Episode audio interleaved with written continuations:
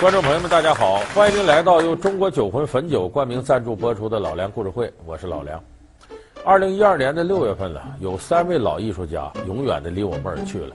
我们的节目当中呢，给大家说了陈强、黄宗洛，还有一位就是九十四岁高龄的张瑞芳老人。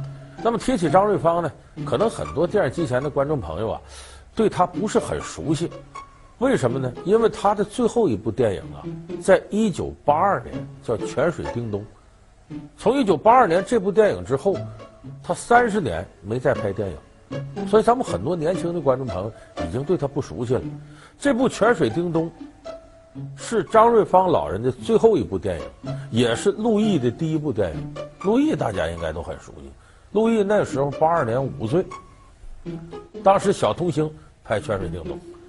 所以张瑞芳老人呢，在电影这个行当里面呢，那可以说是人人尊崇的一位老前辈。在他生前呢，赵薇和林心如，说什么小燕子啊和紫薇，两个人专门拜访过这个张瑞芳老人。赵薇就一再称张瑞芳老人：“您是我们的老祖宗啊！”就是在这个行当里边，张瑞芳这个资历可深了去了。她是爽直泼辣的妇女队长李双双。队里穿的木头板让你们脱光了，家？我平素怎么跟你说的？当技工员就得行得正立得直，可你还是一盆浆糊。他是南征北战中的赵玉敏。八年抗战，毛主席领导咱们把日本鬼子都打败了，乡亲们，咱们也一定可以打败蒋介石。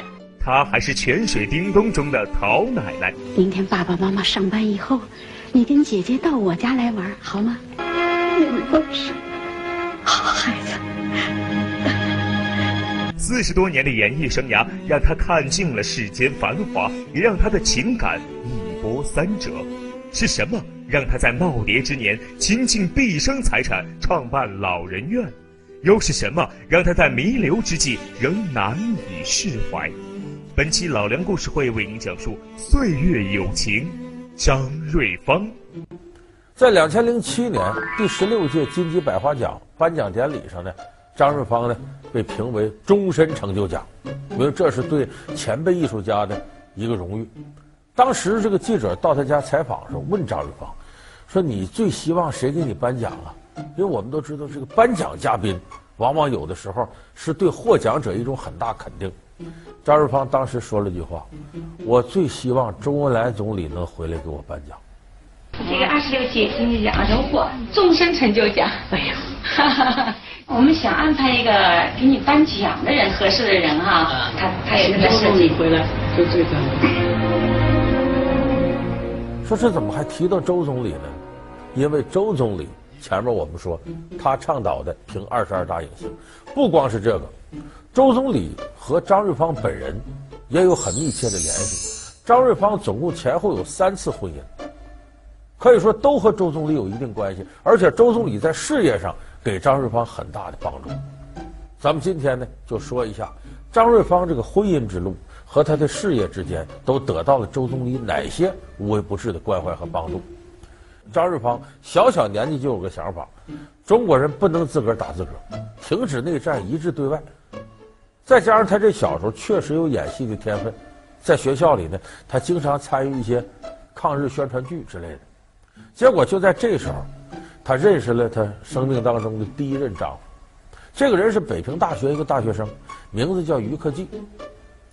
当时他们高中，张瑞芳在高中拍一个舞台剧，得要请个明白人来给当导演。当时就把这于克季呢请过来。给张瑞芳他们当导演，就这么着两人认识。那个时候，于克季一下就喜欢上张瑞芳。后来两个人不见面的时候呢，就给张瑞芳写信，大概一周得给他写两封信。咱现在年轻人很难理解，说发个短信、弄个邮件、微信就完了。那会儿没这个，写信是最主要一种不见面的时候人际沟通的方式。那时候张瑞芳少女、啊。接到每周接到两封信，心里也挺感动。当时他就认为这是我男朋友，为啥？他一周给我写两封信，这就我男朋友了。所以你搁现在的观念再看过去恋爱，有的时候我们会觉得挺有意思。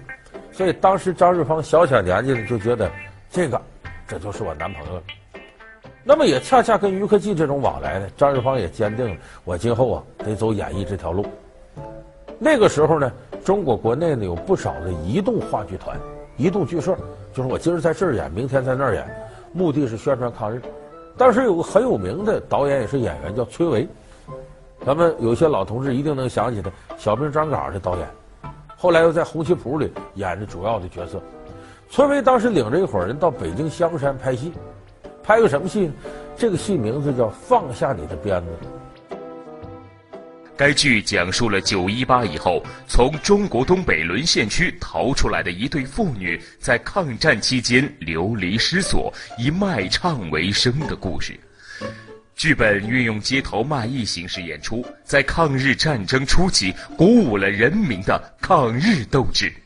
那么后来张瑞芳一看这个形式挺好，他就加入这移动剧社，不是宣传抗日吗？跟着各处到处走。那么这个时候，她的男朋友于克季呢？已经是这个大学毕业了，毕业了分到哪儿？分配到重庆去了，哎，管一个电力工程。但是他这个业余时间还在搞戏剧，在当地他成立一个叫怒吼剧社。你听这名字也就知道，就是对日本人怒吼啊！我们不甘心做亡国奴。这个成立怒吼剧社呢，这个过程当中呢，他还经常给张瑞芳写信。那会儿张瑞芳就跟着移动剧团这一趟那一趟走。结果有这么一天。张瑞芳接到于克基一封信，信里一打开呢，先调出一个报纸，就简报。拿出简报一看呢，是于克季跟另一个女人结婚的证明。有人说这证明怎么还能登到报纸上呢？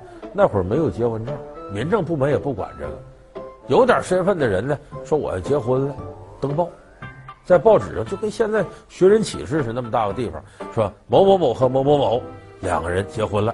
在报纸上登，说离婚怎么办？也是登报，某某和某某离婚了，表示我现在单身，欢迎骚扰啊！所以当时的报纸呢，还起到这个功能。张瑞芳一看这个五雷轰顶啊，这不我男朋友怎么跟人家结婚了呢？幸好这信封里除了这张报纸还有信呢，打开信一看，于克季写的，说是呢，我得向你坦白，坦白什么呢？我这登报跟人结婚，迫不得已。这个女人呢，我们从小一块长大的。她呢要死要活的，说不跟我结婚就出家当尼姑去。我们长辈跟我说了，你就先委屈委屈，先答应他，别让他出家当尼姑。你不答应，他可能还得死呢。就这么，着于克季呢，就违心的呢，俩人登这么个启事，说你放心，我会尽快等他不寻死觅活了，我我就跟他离婚。张二芳当时心里虽然不舒服，但咱们想。这事儿远在重庆，于克季能写信跟他说明，足见心里头非常拿他当回事，是想跟他在一起的。结果隔不长时间，这于克济呢又写了一封信，他已经登报跟那女的说说明我们离婚了，他又把这简报搁里头，把信搁着，寄给张瑞芳。可是张瑞芳没收到，因为这张瑞芳到处移动剧社嘛，各处去演戏的，于克济受不了了。你看这个时候他拿张瑞芳很当回事。一打听说张瑞芳这时候在河南演戏，这于克济就从重庆啊，快马加鞭的，反正坐着车就奔河南来了。见着张瑞芳，就倾诉：“你看我我我，把东西都拿了，你看报纸，我跟他离了，你没收着，我就想跟你结婚，除了你我不娶别人。”就这么的，张瑞芳一想，早晚我得跟这人结婚，我就别在外头飘着了，就跟于克季来到重庆，来到重庆加入怒吼剧社。我们知道这个剧社是个进步剧社，咱们了解历史的朋友都知道，那个时候周总理就在重庆领导一些地下抗日活动。当时正好，那张瑞芳就是这剧社的，还是党员，那周总理是他直系的领导。那个时候结婚得跟组织请示，张瑞芳、于克济向周总理请示，我们俩都好多少年了，情投意合要结婚，好事啊！当时张瑞芳二十一岁。两个人就这么走到一块儿结婚，可是结婚不长时间，这个矛盾出来了，就是你到底是什么样人？你通过写信、发短信、写邮件、微信，这根本不可能了解一个人。张瑞芳不是挑剔，确实于克济在感情上有一点不知冷不知热。他家里发生了这么一件事儿，令张瑞芳非常伤心。那个时候，张瑞芳呢，结了，他有个姐姐。也在重庆跟他住一块儿，住一块儿有这么一天呢，他姐那时候就怀孕了，男人不在身边，是不是马上要临盆生孩子了？张瑞芳忙着拍戏，照不过来，就告诉于克季说：“你在家里，他姐姐要随时可能要生孩子，你照顾照顾。”结果有这么一天，张瑞芳拍完戏了，晚上挺晚了，回到家，嗯，家里就丈夫一个人，问于克季：“我姐姐哪去了？”啊，说去医院了，你没陪着去啊？没有啊，他自个儿包车去的，把张瑞芳气的，赶到医院一看，姐姐一个人在医院把孩子生下，身边一个伺候的都没有，姐俩抱头痛哭。这一个事儿，给张瑞芳打击很大。我们说人呢，对一段感情失望的时候，往往是新一段感情趁虚而入的时候。那么这个时候，有个人开始追求张瑞芳，这个人名字叫金山，这不是个普通人，演员、导演、戏剧理论家，很有名气，而且在十里洋场有名的花花公子，就是跟这名跟那个。那会儿张瑞芳在重庆呢，演戏演出名了，有那么说法叫四大话剧花旦，谁？苏秀文、秦怡、白杨、张瑞芳，都是漂亮的大美女。据说当年金山呢，把这四美女追遍了都，就很多人都认为他是个花花公子。哎，金山在这个时候借着演戏的机会，开始追求张瑞芳。那会儿张瑞芳呢，就觉得。自己这丈夫不知冷不知热，难受，她也需要有个倾诉对象。跟金山很聊得来，事业呀、家庭啊、感情啊、艺术啊。有这么一回呢，晚上，张瑞芳在家里头自己对着这个方台这有个镜子梳头，就看外边树后站个人，这谁呢？啊，金山。这时候她老公于克基也不在家，那金山还显得挺有礼貌，我不进你家门，我就在你家窗外，咱俩聊会儿天儿结果俩人这聊这个近乎，一聊聊了一晚上，一直到天亮，金山才走。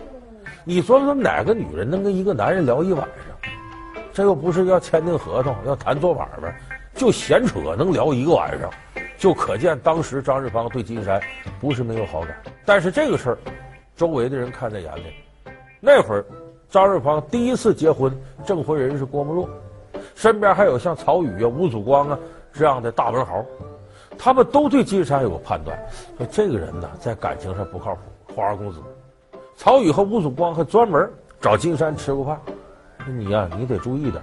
张瑞芳这么小，我们都拿她当小妹妹，你可不能玩弄感情骗人家啊。结果金山说什么呢？我是认真的。你记住，每个这样人这时候都说认真，没有说我就玩玩，没这个，我认真的。结果呢，说完这话呢，金山呢？表示我义无反顾的，我得追张瑞芳。那么呢，周围的舆论环境呢，会做出公正的判断。不长时间，就有人告诉张瑞芳：“你可别信他，啊，这个人花花公子，四大名旦让他追遍了。”这话一个人俩人说还无所谓，大伙都有这个认识。时间一长，张瑞芳一看这个人太花心，我呀不能跟他好，就决定不理金山了。可是我们后来也知道，张瑞芳还是跟金山结婚了。那么金山用了什么样的手段，最终把张瑞芳弄成自个儿老婆了呢？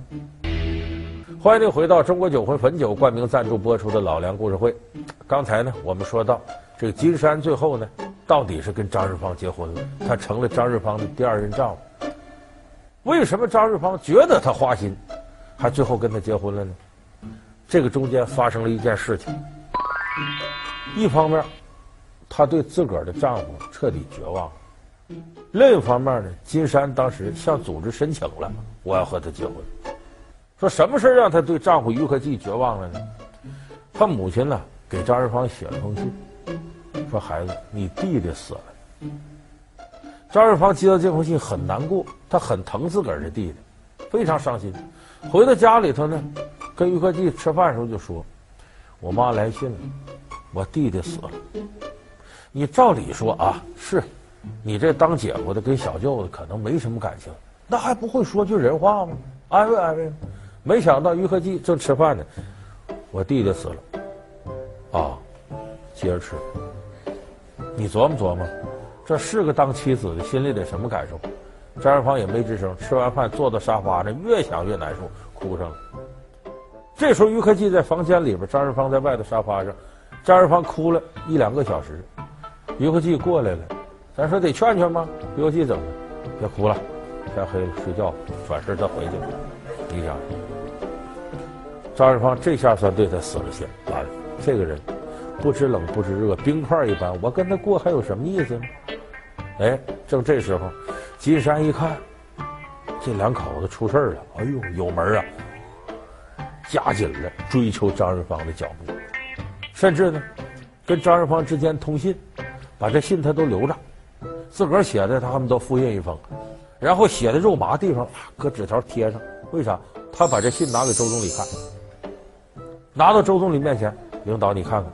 我跟张瑞芳已经哎呀哎呀好的都不行了，他那头你看都过不下去了，我申请组织允许他离婚，我们俩结婚。周总理一看这信，那就这么着吧，那怎么着？就这么着，那边张瑞芳离婚，金山和这个张瑞芳结了婚。这段婚姻呢，维持了八九年。一开始在重庆，谁都觉得别扭，为啥？前夫现任丈夫在一个单位。你琢磨琢磨这事得多尴尬！最后周总理一看不行，所以周总理是很通晓人情世故，说这样吧，我把你们俩调到长春电影制片厂，当时不叫长影，那时候刚从日本人手里接过来，就满洲的电影制片厂，把它改名长春电影制片厂。我们也知道新中国好多电影都长影拍的，就把金山和张瑞芳两口子调到长影，这不你就跟于克季不见面了，避免尴尬。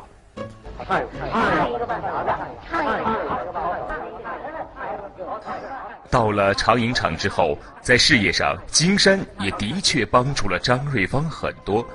当时张瑞芳拍摄了自己的第二部电影《松花江上》，她是女主角，导演是金山。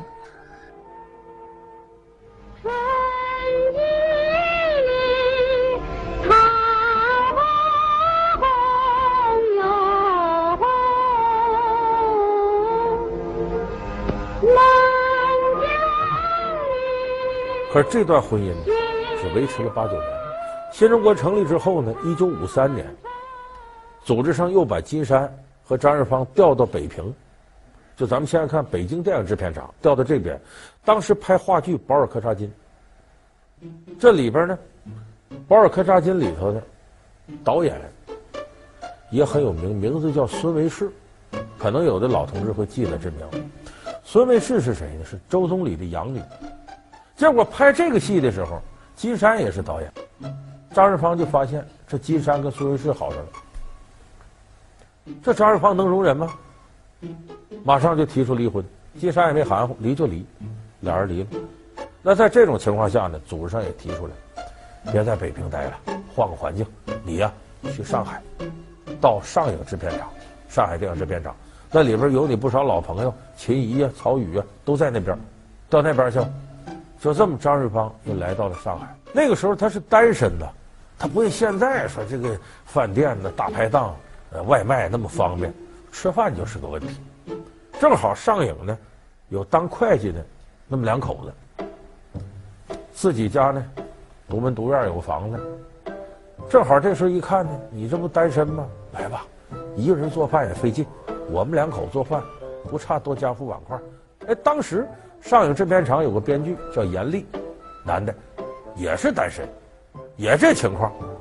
这快两一个羊也赶两羊也放，一块吃吧。这么他也加伙了，入伙了。这四个人总在一个饭桌吃饭，这边两口子青年单身男女，时间长是会计两口子都琢磨了。我说你俩凑合凑合，我看挺好，啊，互帮互助嘛。张瑞芳就想，哎呀，再结婚第三回。前两回的婚姻都很失败，都是我自个儿选的。我看这男的挺好，这第三回要不我尊重一下群众的意见？群众眼睛是雪亮的，都认为我们不错，行吗？这一结婚，张瑞芳感觉群众的眼睛真是雪亮，这个严丽对他真不错，对他可以说百般呵护。他这时候才开始尝到了婚姻的幸福，小日子过得其乐融融。这个时候家庭一顺了，张瑞芳迎来了事业上的高峰。当时出演了一部电影，咱们现在年岁大的观众朋友都看过《李双双》，他在里边演李双双，钟兴活演喜旺，这个可以说是张瑞芳事业的巅峰。你笑什么？嘿嘿嘿嘿，你吃了呱呱鸡的肉了？小雅大妈，你不简单呐、啊！我真没料到你还有这么个心眼呢。什么简单不简单？有话痛快点说。哎，你提的那个意见，咱们的老支书看见了，他说你提的好，公社党委还要专门研究呢。真的？真的。骗人。周总理看完了都说，可惜了，怎么可惜？应该拍成彩色的，因为那时候是黑白胶片，应该拍成彩色的。所以张瑞芳和严丽两个人携手走过了四十多年的人生旅途，一直到这个严丽老人去世。所以张瑞芳可以说，晚年这一段后半生是很幸福的，有这么个老伴儿。张瑞芳的一生是坎坷的，在那个动乱的年代，她的婚姻几经波折，然而她。也是幸运的，因为他最终终于找到了挚爱的人。那么他为什么要在迟暮之年将自己一生的积蓄全部拿出来开办敬老院呢？对于老年人来讲，一个人过，你们记住，最怕孤独。人越老越怕孤独，为什么？他的整个这个呃生理状况啊，各方面来讲都在走下坡路，衰老了，要不再没有人说个知心话。这个日子就很难过，所以咱们这说点题外话，有不少的这个咱们电视机前观众朋友，自己的父母没了一个，剩下另一个，人家要找个老伴儿，有的儿女挡着，哎呀，这房子问题怎么整啊？这么大岁数正经点吧。您说这个就亏心了，为什么？那句话你记住：满堂儿女不如半路夫妻。有个知冷知热人说个话，比儿孙绕于膝前尽孝，比这个要更有效。到张二芳老人这个时候是一个人，感觉非常孤独。他想什么办法呢？他把自己毕生积蓄都拿出来，然后跟自个儿的亲家母也在上海。那亲家母把他的两室一厅房子卖了，俩人凑钱干什么呢？建立个爱晚亭养老院。就正因为他是孤独的老人，他最能体会到别的孤独老人心情什么样。那么好在呢。张瑞芳老人二零一二年六月份过世的，在过世之前这段时光，他的儿子儿媳从国外回来了，陪着老人走过人生最后一段时光。所以，我们今天说张瑞芳这期，也是想跟电视机前的观众朋友做一次掏心掏肺的交流。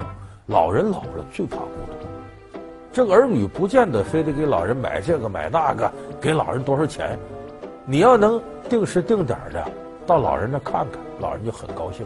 有那功夫呢。和老头老太太打个电话聊聊天，或者面对面的说会儿话，就像常回家看看说的，生活的繁琐处的老梁故事会，我们下期节目再见。